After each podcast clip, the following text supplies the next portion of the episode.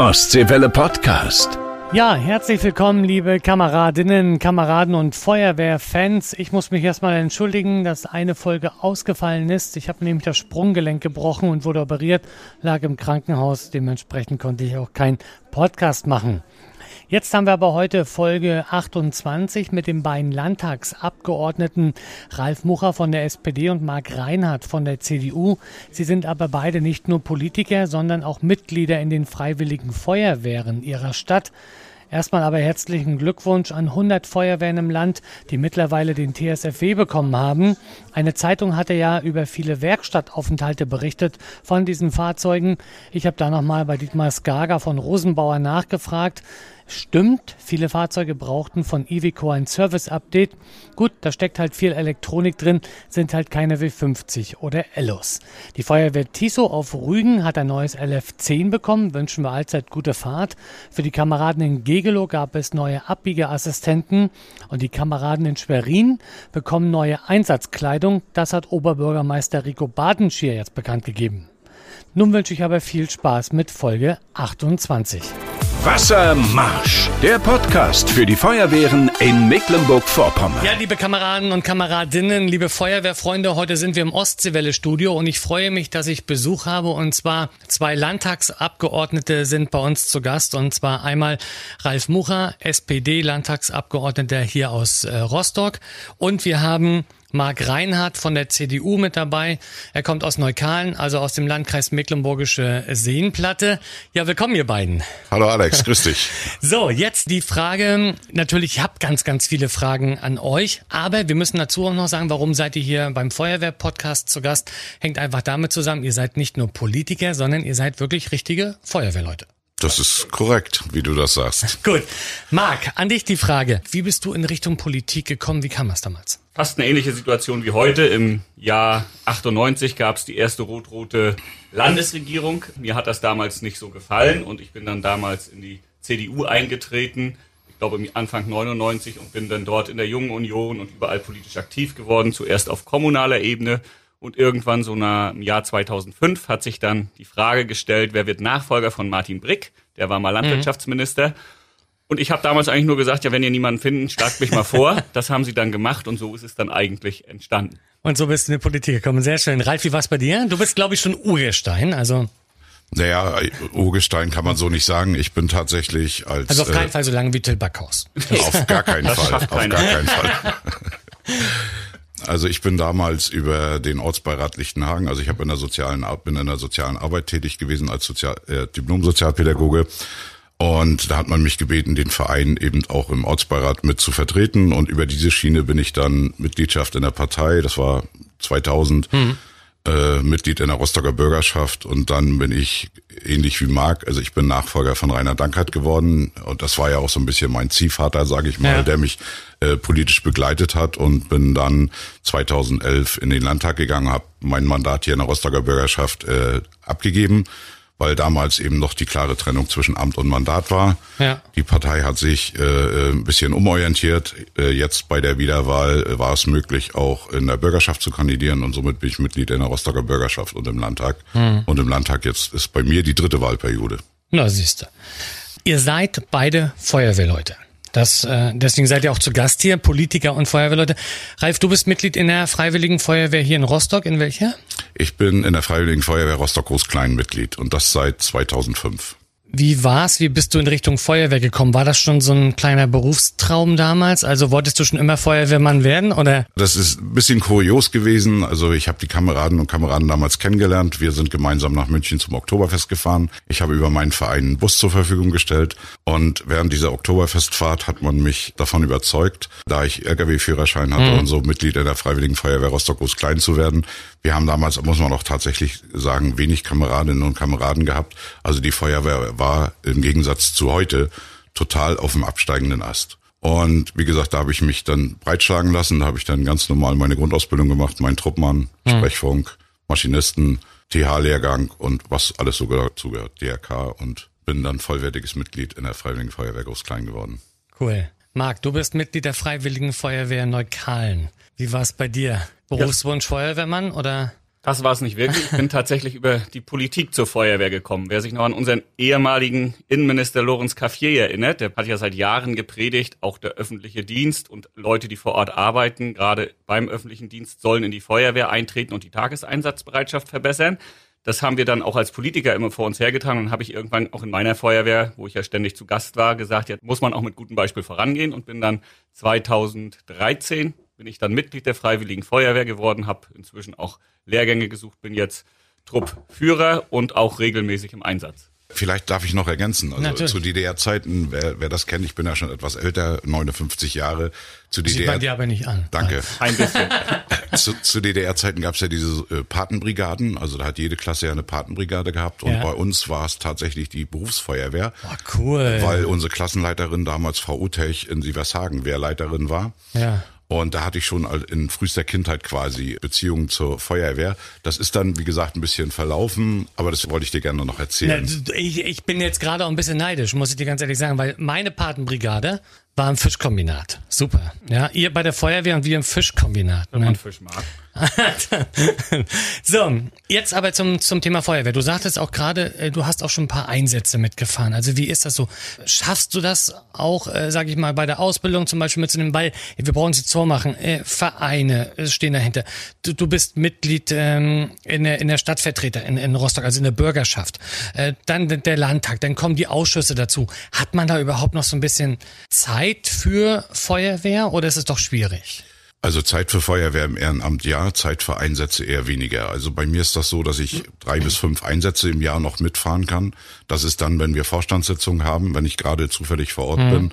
Ansonsten ist es tatsächlich so, wie du sagst, dass das aufgrund der Vielfalt der Tätigkeiten, die man macht, es kaum möglich ist, zu Einsätzen zu fahren. Aber wie gesagt, ich arbeite im Vorstand mit, also ich bin quasi der Kassenwart dort in der Freiwilligen Feuerwehr Großklein seit vielen Jahren und ich bin ja auch im Landesverband tätig als Fachwart für Soziales und das füllt, wie gesagt, das Ehrenamt auch noch aus, aber leider kann ich nicht mehr so viele Einsätze fahren. Deshalb hat man mir auch genehmigt, als Feuerwehr in die Reserveabteilung zu gehen. Mhm. Die gehört ja auch zur aktiven Abteilung äh, wo wir auch regelmäßig dann Ausbildung haben. Und selbst das wird schwer für mich, da an dem einen oder anderen Termin teilzunehmen. Aber ich habe das neulich gesehen, da habt ihr eine Aktion gemacht hier bei Edeka in Rostock im Warnow-Park und da hatte ich gesehen, da war Ralf mit dabei.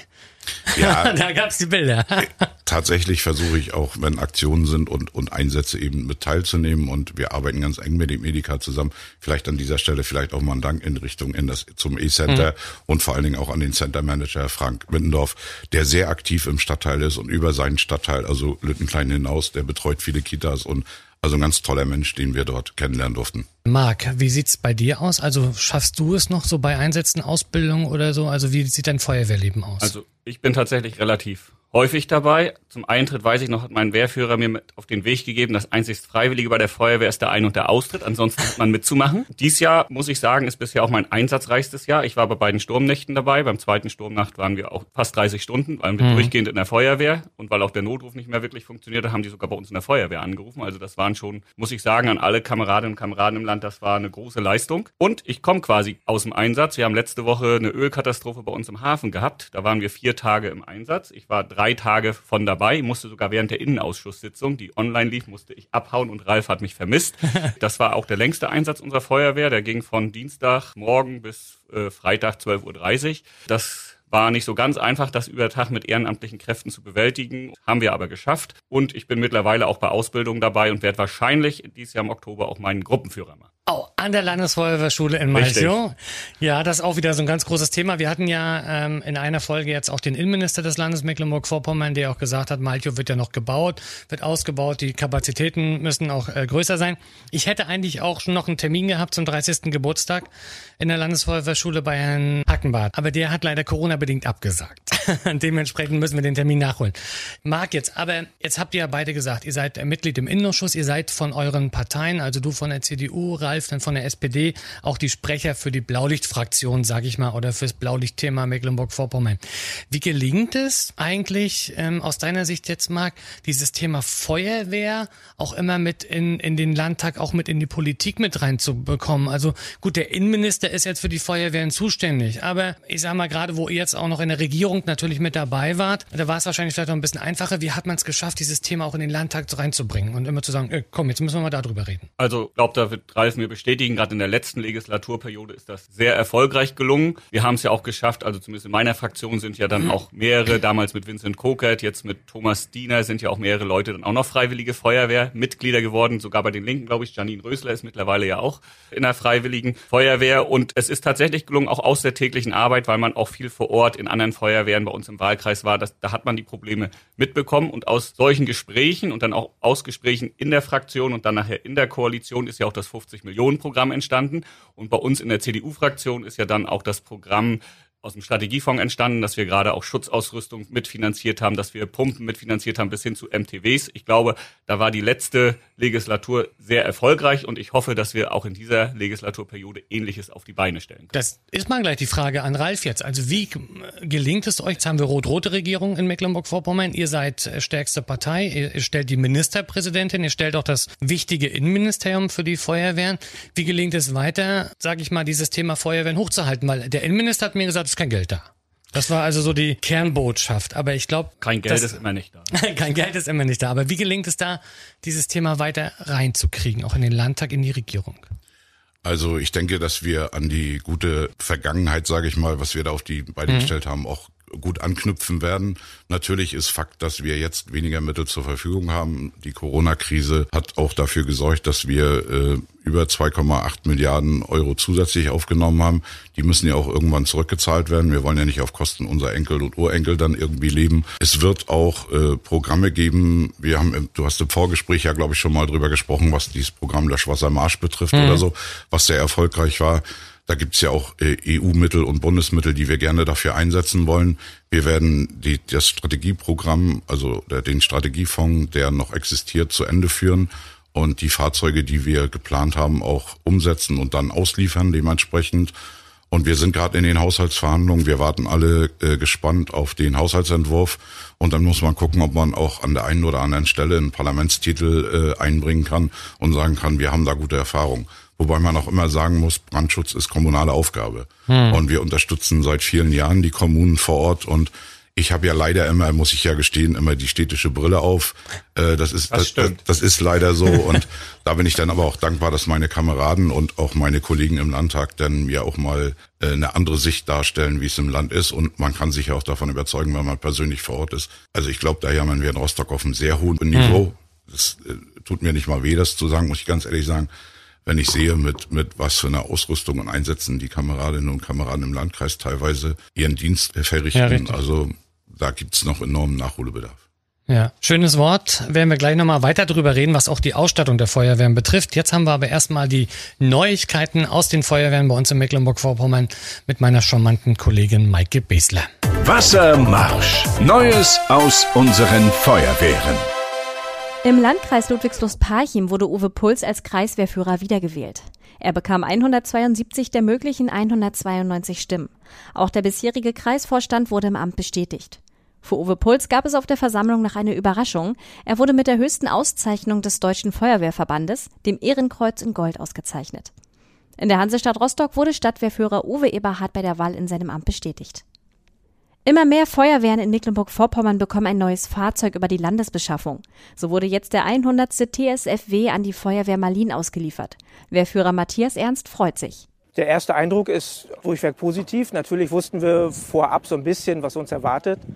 Aber es ist dann natürlich noch mal was ganz anderes, wenn man da ist, das Auto sieht, sich reinsetzt. Es riecht noch ganz neu. Ist schon ein sehr schönes Gefühl. Die Hanseatische Unfallkasse sucht für Schwerin einen Referenten oder eine Referentin der Geschäftsführung. Alle Infos gibt es auf der Internetseite der HFUK Nord. Wassermarsch, der Podcast für die Feuerwehren in Mecklenburg-Vorpommern. Ja, ich habe immer noch unsere beiden Landtagsabgeordneten und Feuerwehrleute, Ralf Mucher von der SPD und auch Marc Reinhardt von der CDU, zu Gast hier im Ostseewelle-Studio zu unserer Folge Wassermarsch, der Ostseewelle Feuerwehr-Podcast. Wir hatten ja gerade drüber gesprochen, äh, Ralf, Ausstattung der Feuerwehren bei uns im, im Land. In den Städten sieht's recht gut aus, aber äh, wie informierst du dich jetzt sozusagen als Stadtmensch auch, was auf dem, auf dem Land los ist? Das ist wahrscheinlich für Marc, der jetzt, ich will jetzt nicht sagen vom Dorf kommt, aber aus der, aus der, aus der, ist eine Stadt, aus der Kleinstadt, aus der Kleinstadt Neukölln kommt, vielleicht doch ein bisschen einfacher oder, ja, wie siehst du das? Also ich bin nicht nur mit dem Landesfeuerwehrverband unterwegs, wir haben natürlich auch in, in, in der Fraktion viele Kolleginnen und Kollegen, die mich dann natürlich ansprechen, weil auf meinem Zettel steht Sprecher für Blaulichtorganisationen mhm. und Bundeswehr und die mich dann darauf hinweisen, wir sind ganz viel vor Ort. Wir haben das in den vergangenen Legislaturperioden gemacht, dass wir, wenn es Probleme vor Ort gab, wir uns selbst ein Bild gemacht haben. Wie ist die Situation? Wie kann man helfen? Wir haben ja verschiedene Möglichkeiten mit dem SBZ-Mitteln, Sonderbedarfszuweisungen und solche Sachen, die Feuerwehren zu unterstützen. Das haben wir uns angeguckt. Das hat auch dank unseres Koalitionspartners immer hm. recht gut geklappt. Und wir konnten Pumpen kaufen, äh, äh die wichtig und notwendig waren für den Einsatz. Wir konnten, Marc hat es vorhin erwähnt, MTWs zur Verfügung stellen. Wir konnten auch das ein oder andere Löschfahrzeug. Und was ein riesengroßer Erfolg war aus meiner Sicht ist, dass man auch Gebrauchtfahrzeuge finanzieren konnte. Hm. Das war vorher unüblich auch was den Bau von neuen Gerätehäusern betrifft. Also viele neue Fahrzeuge passen einfach nicht mehr in die alten Gerätehäuser rein. Das ist jetzt und bei einigen Feuerwehren der Fall. Also. Genau, genau. Und da äh, unterstützen wir auch als Land. Mhm. Marc, du sagtest gerade, der ehemalige Innenminister Lorenz Caffi hat es ja sozusagen vor sich hingebetet, öffentlicher Dienst in die Feuerwehren. Wie siehst du das? Das Thema ist ja immer noch nicht richtig klar. Sollte man da wirklich auch ein bisschen, ein bisschen strenger werden? Also ich sage mal als Beispiel bei uns das Amt Warnow West. Ne? In Kritzmo schräg gegenüber von der Feuerwehr, 60 Mitarbeiter, äh, Mitglieder in der Freiwilligen Feuerwehr Kritzmo, lass mich kurz überlegen, äh, null. So, muss man da wirklich noch mal mehr ran? Also ist das, ist das weiterhin ein Thema? Ich finde, es ist ein ganz wichtiges Thema. Wir haben das jetzt viele Jahre freiwillig versucht. Das hat an der einen Stelle, gerade da, wo die Verwaltungsführung oder auch der Bürgermeister ja sehr feuerwehraffin ist, da ist das kein Problem, wenn eine neue Stelle im Bauhof geschaffen wird, achtet man immer darauf, dass der entweder aus der Feuerwehr kommt oder sich bereit erklärt, in der Feuerwehr mitzuarbeiten. Mhm. Das ist nicht so ganz einfach, weil ja man im öffentlichen Dienst sowas nicht zur Bedingung machen darf, bis jetzt zumindest. Und ich finde, da sollten wir uns perspektivisch angucken. Ich glaube, da muss man sogar Bundesrecht bis hin äh, zu Landesrecht ändern, um sowas tatsächlich auch zu verankern, zu sagen, das ist Bestandteil der Ausschreibung. Wir wollen, dass Leute, die im öffentlichen Dienst beginnen und wo die Feuerwehren in der Nähe sind, dass die tatsächlich auch ein Stück der Stellenbeschreibung ist. Sie müssen sich bereit erklären, auch hierfür Feuerwehren, Katastrophenschutz mit einsatzbereit zu sein, weil wir erleben das selber. Ich erlebe das selber ziemlich häufig, wenn bei uns am Tag die Sirene geht, ich zufällig da bin, dann sind noch die zwei Leute vom Bauhof da und wenn wir Glück haben, noch ein paar Schüler und Studenten, die gerade nicht in der Schule mhm. oder in der Uni sind. Ansonsten sieht das, glaube ich, gerade im ländlichen Raum tagsüber relativ mau aus und da glaube ich, ist, ist das eine gute Idee, dass wir sagen, der öffentliche Dienst muss da viel stärker mit beteiligt werden. Die müssen das natürlich auch wollen, so richtig zwingen kann ich natürlich auch keinen, wer das partout nicht will, den kann ich auch in der Feuerwehr nicht gebrauchen. Mhm. Jetzt kommst du aus der Stadt, Ralf, wie ist es bei euch? Also bei uns in Kritzmo Katastrophe, Tageseinsatzbereitschaft, zwei Leute. Wie sieht's aus, wenn bei euch in Groß-Klein die Sirene geht? Also wir haben ja immer noch die Berufsfeuerwehr, das muss man dazu sagen, in Rostock. Sehr stark aufgestellt. Also in Rostock haben wir tatsächlich eine stark aufgestellte Berufsfeuerwehr, aber auch die Einsatzbereitschaft äh, 24 Stunden in der Freiwilligen Feuerwehr Groß-Klein ist, ist recht gut. Es gab schon mal andere Zeiten, wo wir mehr Arbeitslose zum Beispiel hatten. Mhm. Das, das haben wir kaum noch oder gar keinen mehr. Also, aber trotzdem sind wir in der Stadt noch in der Lage, diese 24 Stunden Einsatzbereitschaft abzudecken. Aber ich sehe das genauso wie Marc. Ich würde mir wünschen, bevor diese rechtlichen Änderungen, die man dann da angehen muss, weil es tatsächlich so ist, dass man das nicht als Bedingung machen kann. Es gibt ja eine, eine Kommune, die das schon mal gemacht hat, die dann mhm. äh, ihre Gemeindevertreter dort quasi verpflichtet hat. Ich würde mir wünschen, dass in den Bewertungsmatrixen für Mitarbeiterinnen und Mitarbeiter des Bauhofs oder so eben dieses Ehrenamt eine Rolle spielt und sie dadurch ein, einen Punkt bekommen. Also das ist im Rahmen der gesetzlichen Möglichkeiten so können wir Feuerwehren vor Ort auch besser aufstellen und vor allen Dingen im ländlichen Bereich. Mhm. Also das wird auch weiterhin Thema sein. An dieser Stelle wird auch nochmal Ehrenamt ganz wichtig. Also es kann natürlich auch DRK sein, es könnte auch Malteser sein, THW, was es alles da noch gibt. Aber ich glaube, es schadet auch nichts, gerade wenn man auch von der Gesellschaft sozusagen ja im Anführungsstrichen, sage ich mal, bezahlt wird, auch das in einer Form wiederzugeben. Ich werde nicht von der Gesellschaft bezahlt, mache es aber trotzdem sehr, sehr gerne und es macht Spaß. Apropos bezahlen, ja, wie siehst du das, Ralf? Es wird ja immer wieder von Stiefelgeld geredet, Aufwandsentschädigung und so weiter. Wie ist deine persönliche Meinung dazu? Also grundsätzlich ist ja, glaube ich, die Feuerwehr die einzige Organisation, die nicht bezahlt wird. Also mhm. DRK-Helferinnen und, und THW oder so bekommen ja irgendwie ein Entgelt oder eine Aufwandsentschädigung. Ich finde die Überlegung grundsätzlich gut und deshalb haben wir am Wochenende ja auch eine Klausurtagung der Fachwarte des Landesfeuerwehrverbands gehabt und haben dort eine Art Letter of Intent erstellt, um zu gucken, wie können wir die Zukunft äh, der Feuerwehren aufstellen oder wie kann die Zukunft der Feuerwehren aussehen. Und da spielen solche Themen wie Aufwandsentschädigung, Stiefelgeld, Rente oder Lebenszeit also eine Rolle. Ich möchte jetzt ungerne vorgreifen, bevor der Verband damit an die Öffentlichkeit geht, aber ich denke, das darf ich sagen. Es wird eine Umfrage unter den Feuerwehren im Land geben, wo wir Fragenkomplexe formulieren und uns daran orientieren wollen. Und da, wie gesagt, da wird das Thema Stiefelgeld bestimmt auch ein Thema sein. Es gibt Feuerwehren oder Kommunen, die das schon machen, Richtig. die den Leuten das zahlen. Und man muss dann immer gucken, bezahlt man das pro Einsatz oder also das gibt so viele Unwägbarkeiten dabei. Hm. Ich finde es grundsätzlich in Ordnung, weil Motivation der Kameraden ist wichtig und notwendig. Corona hat uns ja leider dazu getrieben, dass Kameradschaftspflege ausgefallen ist. Mhm. Lehrgänge in Malchow sind ausgefallen. Wir haben enormen Stau, um Gruppenführer und Zugführer und Weiterbildung und so auszubilden. Und ich sag mal, Kameradschaftspflege ist auch ein Stück weit Motivation. Mhm. Ne? Wir machen es unentgeltlich, wir machen das gerne, wir machen das im Ehrenamt. Das 365 Tage im Jahr, 24 Stunden am Tag, sieben Tage die Woche. Also obwohl ich, also ich jetzt persönlich mal meine Meinung dazu, ich bin also gegen eine Aufwandsentschädigung, sage ich jetzt für mich selber. Ich würde zum Beispiel eine Rente sehr gut finden. Also wo ich sage, ähm, dann bin ich halt später im Rentenalter, kriege 30 Euro mehr oder 40 Euro mehr und kann mir dafür noch zwei Kisten Bier holen. Äh, die werden wahrscheinlich nachher dann so viel kosten auch.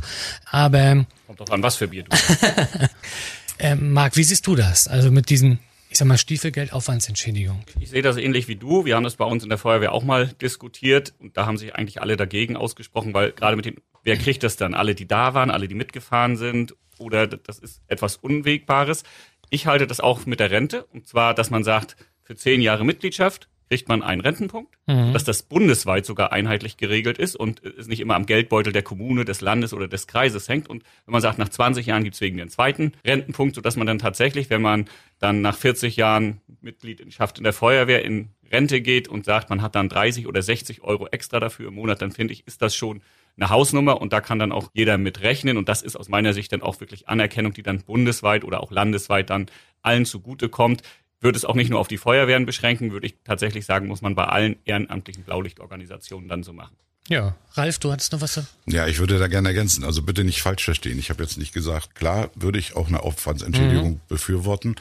Auch die Kameraden, die nicht mit zum Einsatz fahren, fahren zum Gerätehaus. Gut, okay. Auch die mhm. Kameraden haben einen Pieper, den sie laden müssen, was mhm. Strom kostet. Also das ist vielleicht ein bisschen, deshalb wollen wir die Umfrage machen. Mich wird es nicht mehr betreffen mit 59 Jahren, bis wir so weit sind, dass wir eine Feuerwehrrente hinbekommen. Das wird die Kameraden äh, betreffen, die nach mir kommen. Aber ticken die Kameraden vielleicht anders und sagen, mhm. ich würde gern Lebenszeit haben. Ich würde gern ein halbes Jahr früher in Rente oder ein Jahr früher in Rente gehen mhm. und äh, das genießen können, dass ich äh, Ehrenamt dort geleistet habe. Auch wie gesagt, eine schöne Idee. Ja, ja, deshalb, deshalb werden wir, wie gesagt, da habe ich schon ein bisschen vorgegriffen, jetzt eine Umfrage äh, vorbereiten. Die werden wir an alle Wehren geben und dann da in den Wehren haben wir alle Generationen. Wir haben die jungen Leute, mhm. wir haben die mittleren, wir haben auch die älteren Generationen und auch unsere Senioren, unsere Ehrenabteilung. Und ich bin auf das Ergebnis gespannt. Wie gesagt, du merkst auch hier schon, es gibt unterschiedliche Auffassungen das, und das wollen wir gerne bündeln. Das, äh, das wäre schlimm, wenn ihr, wenn ihr alles äh, gleich hättet sozusagen. Na, das, ähm, dann würdet ihr beide, glaube ich, auch in einer Partei sein. Da gilt der aber, Spruch von Adenau: Wenn zwei immer einer Meinung sind, taugen beide nichts.